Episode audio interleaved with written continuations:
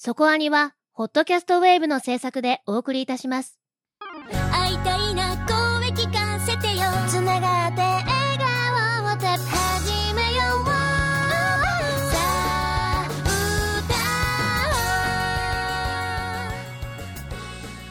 ディープじゃなくそこそこアニメを語るラジオそこアニ。そこはにシティーハンター始まりましたね。始まりましたね今日の特集のねサンドランドを見に行ったらめっちゃ映画の予告やってたわけですよ、そうっすね、まあ、この後の特すでに特集が決まっている作品たちもまたその後の作品もグレン・ランガンやるんですね。あ俺それは知らない。ところではやってなかった。はい。グレン・ラガンやるんですよ。もちろん新作じゃないですよ。リマスターみたいな感じで。いやこれがねめっちゃよかった予告で見て 見たことあるくせに。ああ何度も見てたはずなのに久しぶりに見たグレン・ラガンかっこいいなと思ってね。やっぱこうこういうリバイバル的なものもありだなやっぱりと思いました。まあ名作はでっかい。そう劇場でねやっぱり見る楽しさがやはりあるなと思って。集中力も違いますからね。そうそうなんですよねやっぱりねというのもあるしあとアリスとテレスの幻工場の予告もすごかった。んでめっちゃなんか期待できそうな。期待できそうだけど心をえぐってきそうな感じっていう。ね。どうせそうなんだろうなって思ってます、監督的に。そうですね。そんな感じを感じました。そしてね、えーシティーハンターも来るわけですよ。はい。なんかルパン出てくるって？うんらしいですね今回ね。いやあの正直いるかってちょっと今思ってるんですけど。はいあ、そういうのをひ求めてる視聴者層じゃないんじゃないのと思ってるんですけどまあ宣伝的に話題になればなのかもしれないですまあキが、ャッツアイはさ、う北条司作品まあまあね。原作者一緒だからね。で、まあ、そう。わかります、うん。そうルパンが今にコナン君出てくるよ。それだっいや本当そうなんですよね、うん。いやでも正直一作目であんだけシティーハンターが見れたっつってみんな喜んでたんだから、なんか別にルパンに使ってほしくないなって。ルパンのファンが見に今行くとは思わないんでシティーハンターのファンしか見に行かないわけじゃないですか。もう正直さこういう作品っていうのは。まあね、うん。まあ前に話題になってたから今回からみたいな人もいるかと思うけどルパン目当てで行く層がどれぐらいマジでいいのかなっていう。いやていうか今回の話ってねもうある種原作ファンからというかテレビシリーズファンからの人向けの作品なんじゃないのって逆に思うので。そうですね。タイトルもそうだし、でしょって考えた時にルパンの尺ってあんの入るそう隙があるのかって思っちゃうかわらかんないいらいらないのではっいや、て思うんですけど。まあ、これをね来週ねあの見に行って「いやよかったわ。ルパン」って言ってれば面白いなと思ってます。という話の前振りを今日しておきたいと思います。手のひらねじ切れてるかもしれないけど。はい。ということで、えー今日の特集は？サンドランドです。積もり積もって忘れちゃだかお疲れ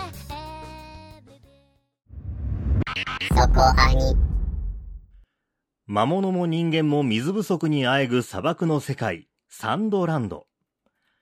悪魔の王子ベルゼブブが魔物のシーフ人間の保安官ラオと奇妙なトリオを組み砂漠のどこかにある幻の泉を探す旅に出る。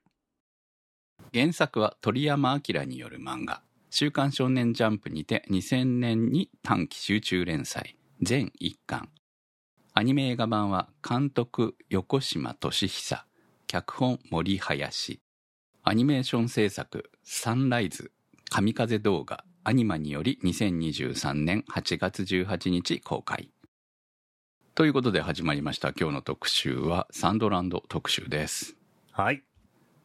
いやこれはね特集しなければ見てませんでした作品。まあ配信まで待つかみたいなところは正直あったうんいやでも私配信だったら多分見ないと思うんですよねお鳥山先生の作品のアニメっていうのは、ドクタースランプを見ていた。ドラゴンボールは見てい、ほぼ見ていないのでな、るほど。だからうんうん。今、アニメとしてこう出されても、見ようとしないと思うんですよ。うんうん。わざわざね。ドクタースランプは昔の方のドクタースランプ。あ、そうです、そうです、そうです。なるほど。はい。しょ最初のね、ドクタースランプですね。はい、なので、えー、こう、よっぽど進められない限り、うん見ることはなかったなと思うので、今回の映画も最初から行くつもりはなかったわけですね。正直そういう人多いんだと思うんですよね、これね。ただ、あのー非常に心洗われて帰ってきましたよ。いや、気持ちよかった。なので、えーまあ確かにね、もうね、今週から減ってるんですよ、かなり。うん。上映回数。ただ、えーなくなるって感じではなさそうなんで、このままね、あの、地方によればもう1日に1本だけれども、週末とかはちゃんと子供が見れる時間帯とかでやってたりとかすると思うので、見に行ってほしいね。いや、これは本当そうなんすよね。もう、ある種、ここまで、なんか、子供、大人、両方楽しめますみたいなのを、ストレートにやってくれるのもう珍しいんじゃないかなっていう。そうね、小学アンパンマン生のとか、ドラえもんとか、うんコナンとか、そういうお決まりの、まあ、定期的に作ってる作品だったらやるかもしれないですけど、単発ものでこういうなんて、まあ出てきにくいんじゃないかな。まあ、これの、この作品の良さっていうのは、その、まあ、原作一巻分をうん丸ごと映画にしましたっていうところですよね。そうですね。まあ、あの、原作に出てきてないやつとかも出てくるみたいな感じにはなってますけど。はい。なので、あのーうん、まとまりがいいんで、だと思うんですよ。映画として見たときに。その、そのバックボーンを知らなくてもいいっていうのも強いじゃないですか。うんうんだからドラゴンボールなら、ね、やっぱまあドラゴンボールみんな知ってるでしょっていう前提でスタートするけれども、まあ、スーパーから見始めると、ベジータ、誰？ってなるからね。一応ね。うんだからまあ知ら、で私も知らないから、今見てもわからないわけですよね、結局ね。はいはいはいはい。そう。それと、んそういうことがまずない。一本で楽しめるっていう部分が、まあ逆に言うと、だから、えー、サンドランドっていう映画があるから見に行きましょうって言われて行くのかって言われたら、意外と行かないんだなと。鳥山明という名前だけで、それほど引っ張るという力にはならないんだということがある種の驚きではありました。うん。そうなんだと。ドラゴンボールってやっぱり強いんだなと。そうですね。うん。って思うぐらい、えーまあ予告はね、以前から、あのー映画館に行けばかかってましたんで見てたんですけれども、でもさ、行くかって言われたら行かなかったと思うんだ。うん、そうなん実際行かなかったわけなので。うんうん。私どうしてもあのベルゼブブがピンク色の肌してるので魔人ブーみたいに見えちゃってで冒険者って言われたらやっぱドラゴンボールに近しい感じなのかなっていうのでちょっとね行かないかなっていう感じがあったんですけどでもやっぱ全然違う作品としてすごく面白かったです。私も多分、本当説明がなかったら行かなかったけど、その行かない理由っていうのをすごく考えてたんですけど、見ながら。うんうん。僕やっぱドラ、この映画がやっぱり子供向けっていう感覚を大人になると持ってしまうのかなっていうのはすごく感じて、で逆にそれが見た後の感想としては、こんなにやっぱり少年漫画というか、うん。こう綺麗な作品うん。ワクワクする作品は他にはないし、なんかその子供だけっていう感覚を持ってしまってる自分にもちょっと気づいた感じもあって、うん。まあ大人になると忘れてしまうけど、こう気になるなとか、面白いなって言われてる作品っていうのは面白いんだなっていうのは感じましたね、見て。まあ、そんな、あの、行く気がなかった スタッフ全員、えー。評判がいいので、そう、評判がね、ああの行ってみっぺっつって。評判がいいのと、まあ、あの、見てほしいというね、鳥山明先生の まで借り出されて宣伝している姿を見ると、いや、まあ何よりもね、やっぱりこう、信用しているライターさんたち、評論家の人たちの評価が非常に良かったっていうところが、やはり、まあ一番大きかったっていうのはあるまあんですけれど、そこは説得力うん。はありますよね。そうですね、言ってほしいっていうのが、あの、別にね、宣伝抜きで、えーやられてるわけなので、だからそれで、あ、興味はあるなっていうふうなところで、じゃあ行ってみようかっていう感じで今回こんなに集まったわけですよ。はい。で、そしてコメントも届きました。高中さんからのコメントです。自分はドラゴンボールよりもドクタースランプの世代。だから鳥山明さんといえば、あられちゃんやせんべいさんが戦車、車、バイクなどと一緒に描かれた絵を真っ先に思い浮かべます。キャラに合わせてデフォルメされた愛らしいフォルム。しかしながら細部の書き込みが半端ないメカたち。この絵のメカがそのまま動くような作品がいつか見られたらいいなぁと思っていました。それを本当に目にする日が来ようとは、ワクワクして映画館へ向かいました。ただ、見終わった後、席を立つお客さんたちが口にする感想は、話の内容だったり、エンドロールに出てくる絵のクオリティだったりと、みんなバラバラ。おっさんの昔の記憶なんて、今の世代にはどうでもいいんだよな、と気づかされます。けれども、みんなに共通していたのは、作品に大満足していたこと。そう、この映画の一番いいところは、何の予備知識もなく、この映画一本だけで十分満足できることなのかもしれません。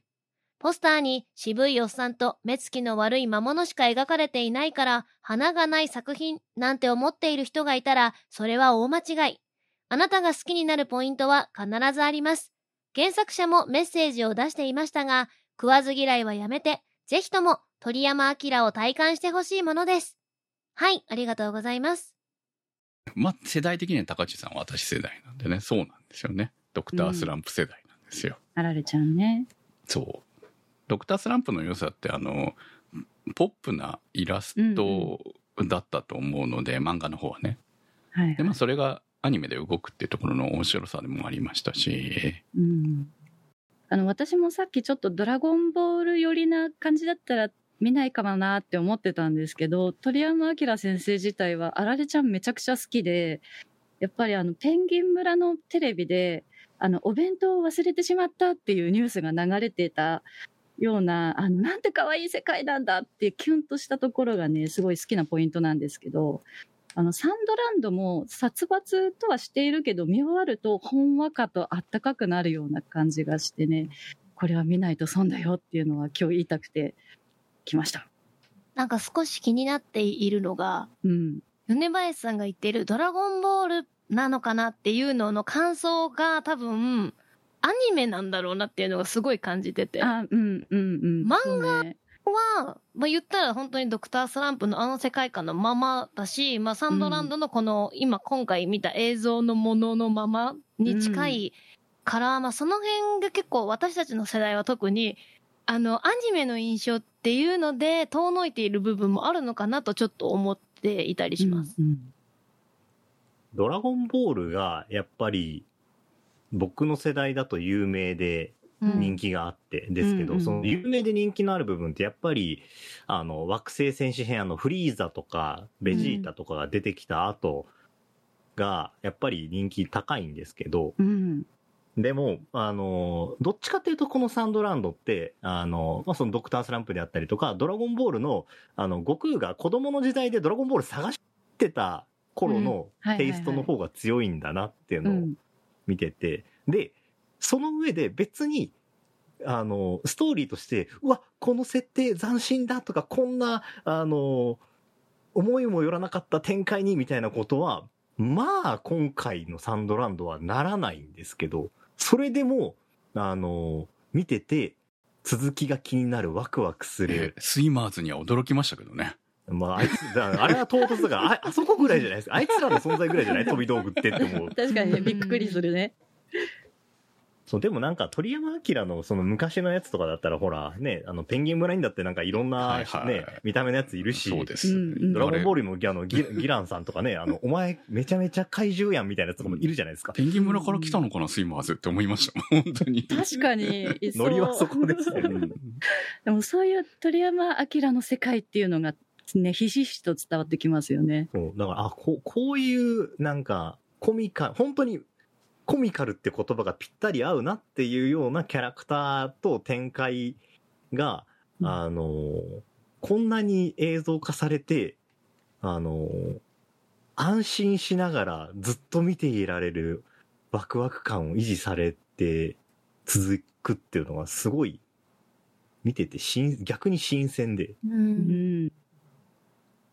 で、キャラクターたちもね。私、あの、この作品は、その、まあ、一本で完結してる作品とは聞いてましたけれども、でも、このベルゼブムに関しても、他のキャラクター、そのさっきのスイマーズに関しても、もしかして、いわゆるスターシステム的な感じで、他の作品に出ているキャラクターが出てんのかなと、そのメインの、その、メインのラオの物語っていうんですかね、に関しては、えーこの作品オリジナルではあるけれども、だってベルゼブブなんかこれだけでサタンのネタで物語書けるじゃん。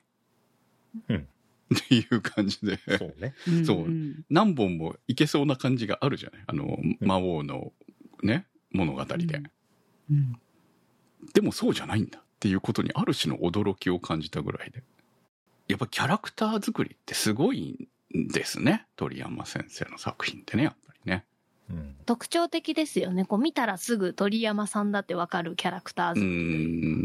まあ、絵もそうだし、設定もそうだしっていうところが、えーまあ、さすがだなっていう感じを受けましたね。で、この映画見ててすごいやっぱり人間と、あの、悪魔魔族？うんうん。の、あの、差ってのも、すごい、あの、自然に描写されていくじゃないですか。人間の方が、やっぱり、汚い。うん。悪魔の方がもう、こうそう、純純粋やんっていうのがすごく出てくるじゃないですまあ、人間の方が悪だよね、どう考えて。それをね、まあベルゼブブに言わせてますからね、本当か。ね。そうそうそうう。いん。いやいや、めっちゃいい道徳アニメですよ、本当に。や、本当ね、だから、良くないよ、こういうことっていうのを子供に見せるのにちょうどいいなっていうのは。本当ね、小学生の子供がいたら一緒に行くべきアニメですよね、本当にね。いや、ここまでね、あの、ストレートに訴えてくるアニメって今ないじゃない。まあ、それだけ我々心が汚れているというのか、そんなひねくり回した作品ばっかり見てるわけですよね、言ってしまえばね。それは正直そう。そうね。んそうなんです。まあでもそれはね、その、大人向けの作品を見ているとして考えたら、まあそれは仕方がない部分だと思うし、ここのタイプの作品ばっかりじゃさすがにね、飽きちゃうとは思うんだけれども、そういう、あの、ひねくり回した作品ばっかりを見てる頭に、こんなドストレートなのを見ちゃうと、すごく新鮮で感動するわけですよもねう。まっすぐ行って。ぶっ飛ばす、右ストレートでぶっ飛ばすって感じでしょうね。うんそうなんですよ。っていうところが、ああ、なるほど。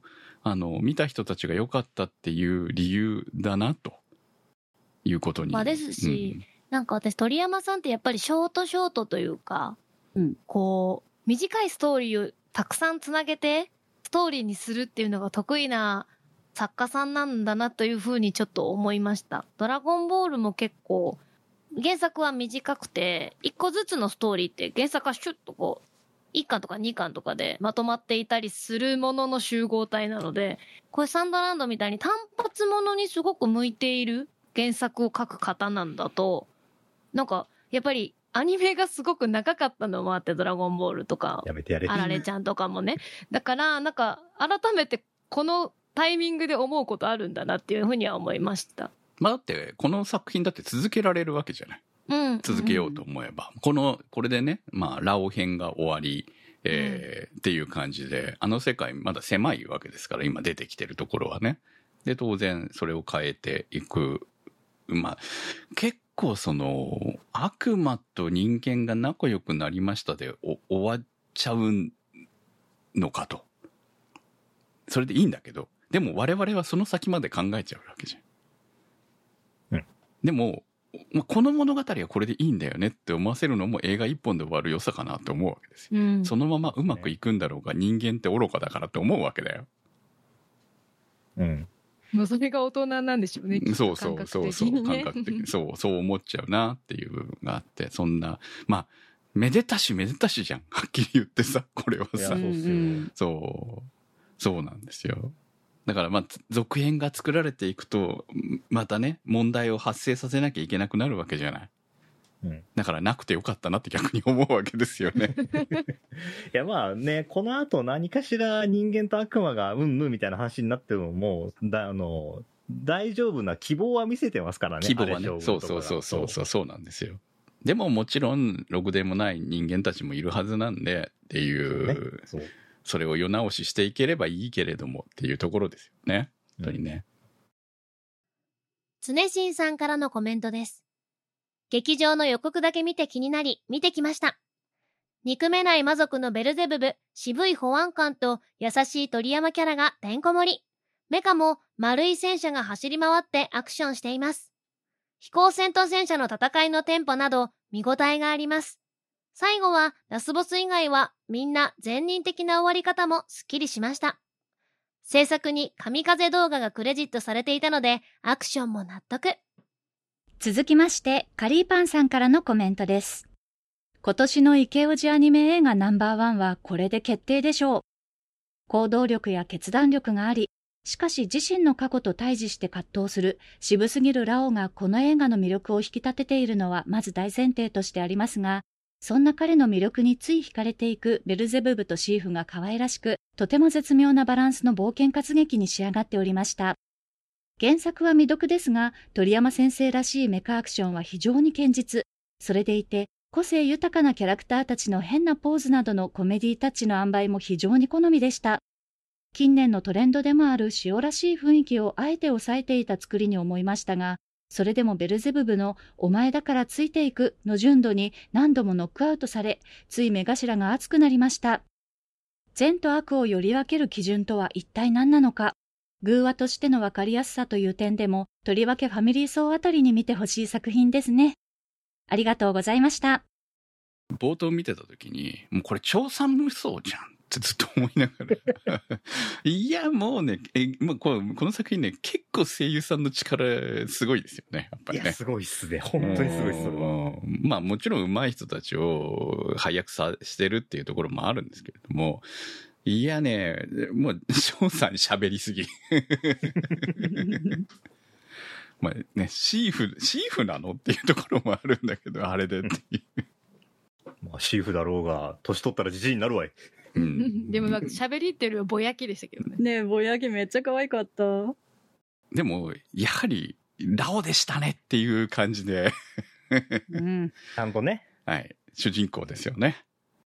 いや、役者さんが、その、悪魔と人間の、あの、裏表がある人たちとない人たちっていうのを、すごい、俺は気使ってやってんだろうなって感じて、そこに、なんかその、裏表がない悪魔を、の芝居を聞いてて、なんかもう、憧れというか、感動して、もう、あ、こんなに綺麗な気持ちで、俺は生きてないなって思って、そこに感動して、もうなんか30分ぐらい経ってからずっと、全然泣かせるようなシーンでもないところで、シーフもベルゼブブも、え、これってこういうことじゃん？みたいなことを喋ってるシーンなだけで、そこでもう、なんか純粋さに心打たれて、涙出てくるんだけど、俺どうしたらいいの？みたいな感じで見てたんですよね。まあそれはね、こう演技するものとしての気持ちもやっぱりあるんじゃないのかとは思うんですけど、まあだからいや、でもね、そう。そう確かにねもすごい影はあるじゃないですか。うん言われると、その、完全に分かれてますよね。ベルゼブブの田村さんも、まあ、あえて、こう、なんていうの、クリーンなんですよね。悪魔なんですけよねど、確かにね。うん。まあ、張さんは、あシーフの方は、まあ確かに一応もう年を取っているっていうところがあるから、いや、ベルゼブブだって年取ってんだけどね、2500歳なんでね。そう。でも、張さんの、あの、うんシーフも、嘘は別につく必要もつきたいとも思ってないから今ついてないよっていう表現をしてるので、うんそのあたりがすごく、あ、正直に話してるって本当に魅力的に映るんだなって思って、で、次にラオが喋り始めると、ラオの方はちゃんと影のある芝居をしながら、あの、この世界観にあった、あの、全年齢対象って言ったらいいんですかね。大人向け作品の腹に一物過去に何かあるみたいな芝居じゃなくて、もっとデフォルメされた、表に出てくるところは単純な表現をされてたりとかして、うんうん、すごい確かにね。まあ山地さん、うまいのはうまいんですけどね、もともとね、めっちゃうまいんですけど、まあその、あの、ラオというキャラクターを、えーどう演じるかって、ね、演技プランが多分あると思うんで、その演技プランで、えーこのラインでリアルっぽくやるのかやらないのかっていうバランスがめっちゃいい感じがしますよね。もっと怖いキャラクターにもできると思うし。そうなんですようん。飛田さんのキャラなんてもっとそうじゃないですか。もっといやらしくもできるし、あの、ね。はい。ま汚くと 飛田さんの演技力からすればもっとやれますよね。もっとやばい、ねえ、ゼウ大将軍が本当に悪、悪である。悪魔より悪であるっていう。そう。でも、ちょっと子供向けの丸い感じ可愛いちょ、ちょっとこう、可愛くない表現がコミカルな部分みたいなところが、やっぱりちょこちょこ出てくるんで、もう、役者さんのその辺の、演技ですこね。の範囲から出てこない中で芝居するっていうのがすごいレベル高えって思ってて、そうでしょうそれも面白かったし、ていうなんで、なんかいろんな芝居として見てもそうだし、キャラクターの純粋さとそうじゃないところとかもそうだし、見てて感動しっぱなしで、すげえ幸せでしたね。まあ、カリーパーさんも書かれてましたけれども、本当に分かりやすい物語なんですよね、本当にね。うんうんだから、まあ、子供が見てもわかるし、大人が見てもわかるっていう作り方をしてる。でも、その純粋さっていう部分が非常にグッとくるようなお話になってるし、まあ、ね、ちょっと深読みすれば、こういうお話っていろんな暗喩だったりとかするのかなとか思う部分もないわけではないんだけれども、でもまあ、わかりやすい物語に変えてあることで、その勉強になるというかこういうのを子供の頃に見て心に響いた方がいいよねっていう感じの作品にやっぱりなってたなと思うんでまさに金曜ロードショーで放送すべき作品ですよね。そうですね。道徳感については、作品全体の道徳感については本当に教育的だなって思うんですよ。うんそうなんですよ。まあでもその教育的感が押し付けがましいとか説教臭いとかじゃないんだよね。ちゃんとエンタメしてるっていうところが、いや、これなかなかこのバランス出ないですよ。いや、本当にその、ね、さっきあの、ストーリーも、その、そんな凝った、うん、凝ってないこですね。こねくり回した話にはなんないしっていう。だから、思ったようにストーリーは進むんですよね。そうあの、ですねアクションも、こういうアクションが次来るだろうなっていうのの、の、意表は別に疲れないんですけど、そこの描写がものすごい丁寧なんで。うんそうなんですよ。戦車の描写面白かったね。いや、見てて楽しいってガルパンだったよ、あれ、あれが正しいかどうかはれ。知らんが、それっぽいし、見ててギミックガチャガチャしてたり、玉込めたりとか、うんあ、そこの上に取り付けたらマガジンみたいになるのね、みたいなのが、すげえ見てて、ねそう。あ、わかるって、理解するってこんなに楽しいんだなっていうう。んそう。まあ、たま、ガス、ガソリンどこまで持つの？みたいな、そんな部分はありましたけれど、それを除それけ言ったらもうあんな丸い戦車なんて存在できないから、みたいなね。でも戦車同士の戦い、面白かったね、やっぱり面ね。白かった。ああいうこうなんか、見てて楽しいというか、ワクワクするというのか、うん。まあ、ドキドキハラハラも含めて、大丈夫かな、大丈夫かな？っていう気持ちに、ラオ頑張れって思うようなね。そうですね。応援したくなるの応援したはありくなる。ますよね。そう。なんか不思議とこう子供の頃の気持ちみたいな感覚にあそうわかる近く戻ってる感じがしますよね。そうなんですよね。乗せられちゃってるんですよ。うん。まだ子供心あったんだって思いながら見てましたよ。本当に。うんワクワクしながら見てる感じっていうのね。ベルゼ視点だったからよかったですよね。あそこ行ったら見えちゃうよみたいなところが。ううん。そう。まあそういう意味では、その、ベルゼブブの能力というものが、ちゃんと生きてる戦い方をしてたっていうところがね。うんうんそう。ちょっとね、あまりにも科学的に超科学なんですよね、あれもね。あの世界もね。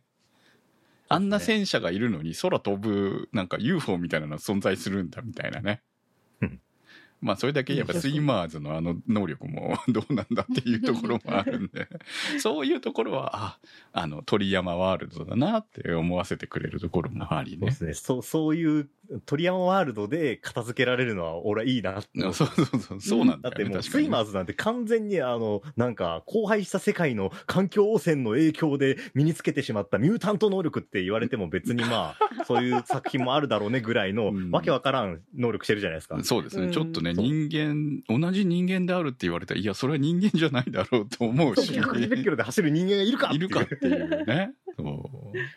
そうなんですよ。だからおかしい。その辺はなんか、うんそう、鳥山ワールドのね、キャラの絵と話の展開で、まあ、こういうやつもいてもおかしくない世界観っていうので納得させられちゃうの最初出た時は驚きましたけどね、やっぱりね。なんだこいつらって思ったから、本当に。いや、でも、あのーやっぱりそこも、杉田さんのね、うん。演技が、あ、うん、わかるわっていうようなところも含めて。あんあんなに派手に大大げさな芝居をしてるのに、急に息子たちは泳いだことがないんだっていうところで、うんいきなり、いきなり泣かせにかかってきたと、しかも一瞬でみたいな。おいおいって感じのね。本当ね。なんかね、うん、砂漠なのに泳ぐことを真剣に思っているっていうところがね、なんか間抜け可愛いみたいなのが。あれだけでもう許せちゃうよね。あ、悪いやつって本当に悪いやつじゃないなっていう。うんうんうん。そう。悪党なんだよねね悪党、本当の悪党ではやはりないといううんうんところが、ちゃんと最後に泳いでたしね。悪者でも越えちゃいけない一線を越えないっていう。うん。まあそこはね、わかりやすくてよかったわけですね。この作品の中で本当の悪悪者っていうのは一人しかいないわけじゃないですか。そうですね。ゼウ大将軍のみ。でもザゼウ大将軍ですら、えー基本殺そうとはしなかった。うん、よかった、そこ。なんか銃で撃っちゃうはいね、はいはい。だかシーンら、が、そう。銃で撃っちゃうシーンがありましたけど、えーそんなシーンあるの？って思ったらぶっ飛ばしてどっかに行っちゃうっていうのが、すごいスカッとしますよね。うん。あの人あの後どうなったんだろうな。ね。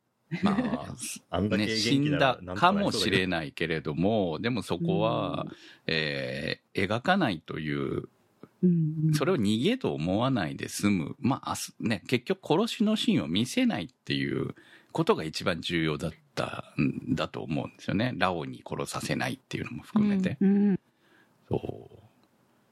でもラオだってね、若い頃はいっぱいやって、ね、戦争してて人を殺してるわけですからね。うん。いや、あのね、こう、騙されてたにしても、みたいな、あの、悲しみな話もですよ。うん。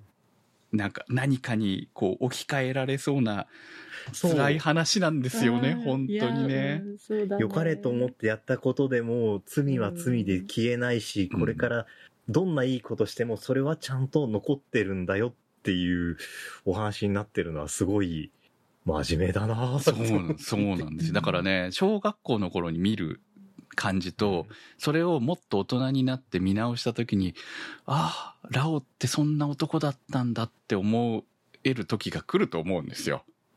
そうですね。あの、かっこよさが10倍、100倍になるタイプの。そう。ねその、見えるところが広がるほどぜあの、ラオはあんなお、の、あんなになったんだっていう部分がね、そういういろんな自分が起こした罪も含めて背負って、あの、存在になっているみたいなことを、多分子供にはわからないか、小学生にはわからないかもしれないけど、それがわかる年になった時に感じるものがまたあるんじゃないかみたいな、いいですよね。本当にね。ねこの作品深いなと思うのが、こう、秘密を知るじゃないですか。その事件があったことの秘密をしたときに、疑い深いな人間はって言うんですけど、逆にラオは疑わなかったからこそ起こしてしまったことってあるわけで、疑わないと悪にもなり得るけど、疑うことで知らない悪を生み出すこともあるっていう、こう相反するものが存在しているのに、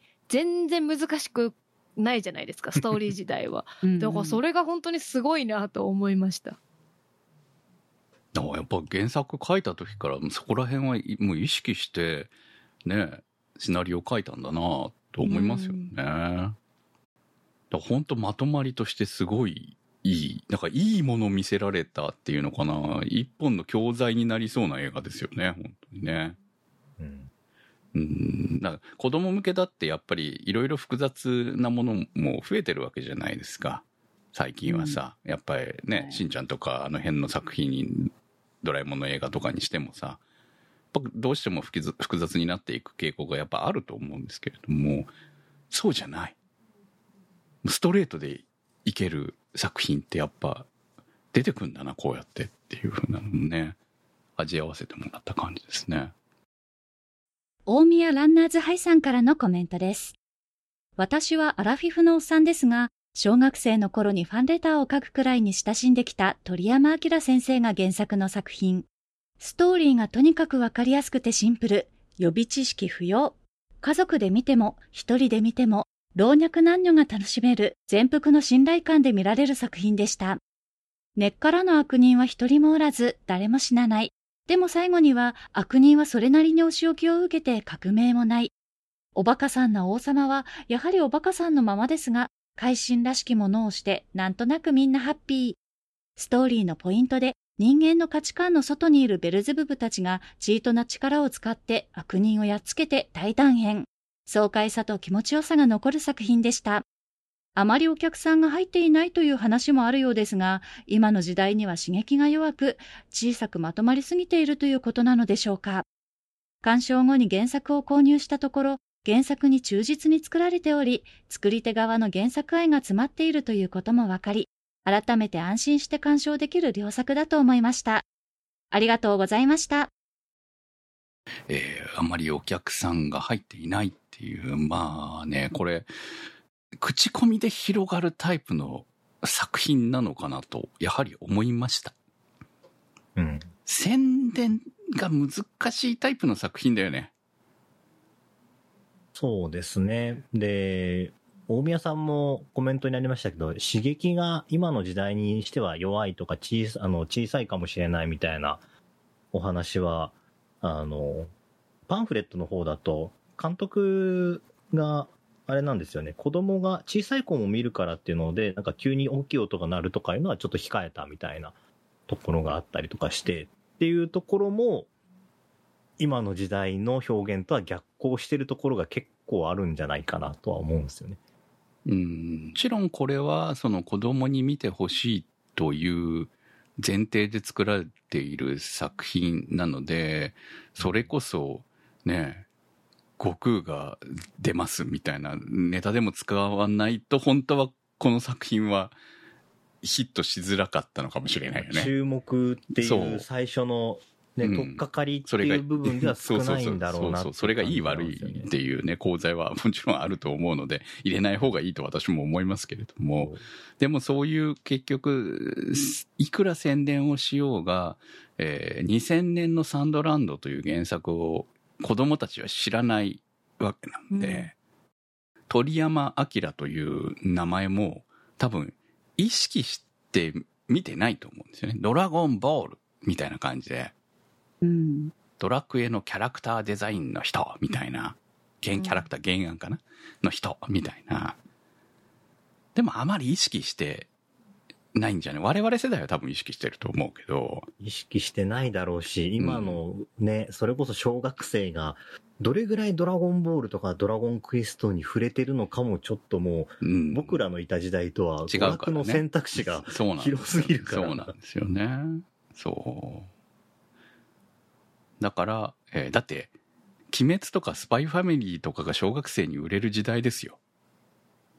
そうですね。まあ、そう。鬼滅の時も結構言われてました、言われてましたけどね。あんな残虐なとか言われてましたけれど。もそうそう考えたらやはりその確かにマーケティング的にかなり難しい作品なのかなという感じは受けますね。うん。いや、でもそこは評価、逆に評価したいんだよな。こうん。んだけ、その、そういうところに振らずに、子供む、子供向けっていうのと、そのサンドランドっていう、あの、作品を映像化するっていうところに、あの、振り切ってるわけじゃないですか。そうそうですね。そう、うんそこがやっぱ、作るんだったらそこは外したくないっていうところがすごいこだわりで出てきてるんで、はやっぱそれは、そういう作品は応援したいんですよね。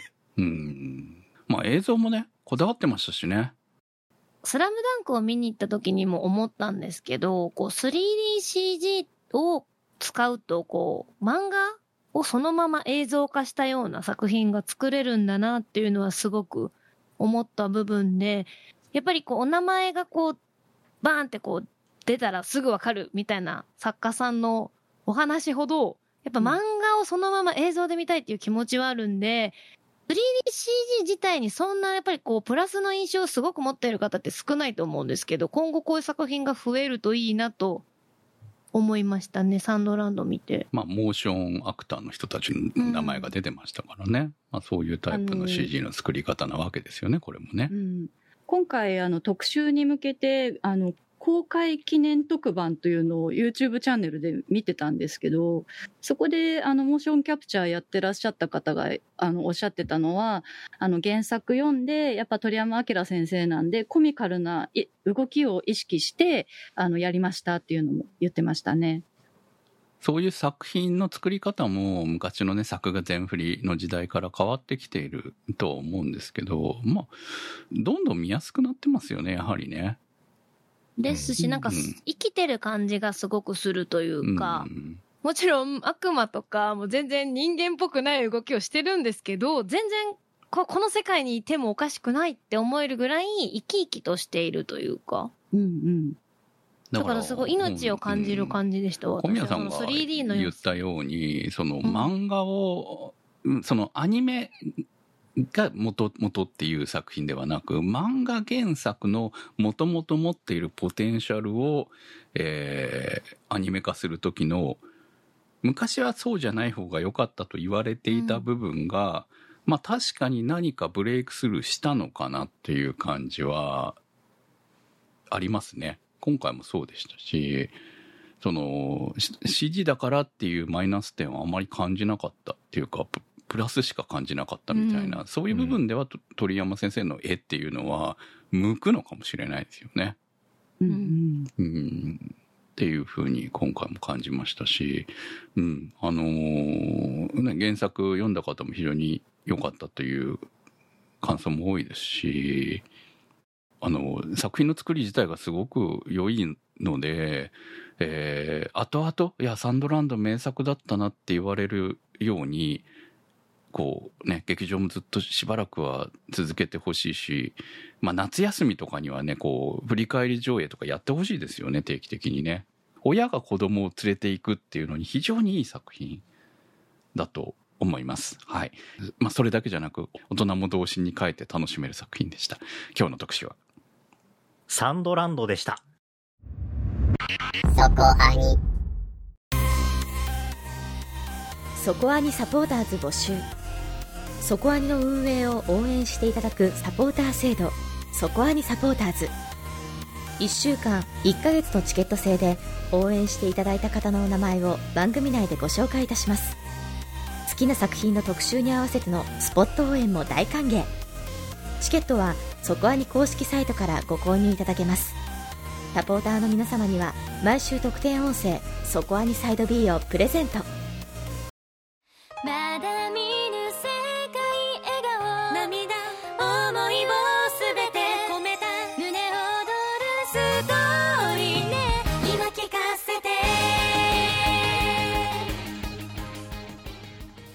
お送りしてまいりました、そこアニです。はい。えー映画が続きます。来週の特集は？はい、来週は劇場版シティハンターエンジェルダストを特集いたします。は私ちなみにこのエンジェルダストのお話よく知らないんですけど原作僕はそこそこ覚えてるあはずなるほど、うんじゃあ私シティハンターは完全版も持ってるから楽しみに行きたいと思いますはいえ感想お待ちしております。投稿の宛先は？はい投稿の宛先はそこアニ .com まで。投稿募集からお待ちしております。サンドランド特集は立ち切れ線香さん青梅財団さんマキさん B さんニワッチさん常新さんたけさんひひさんニコニャンさんシスカさん大宮ランナーズハイさん直輔さんのサポートにてお送りいたしました。サポーターの皆様には毎週アフタートークそこアニサイド B をお届けいたします今週もサポートありがとうございました。それではまた来週お会いいたしましょう。お相手は私くむと。小宮明と。米林明子と。宇宙世紀仮面でした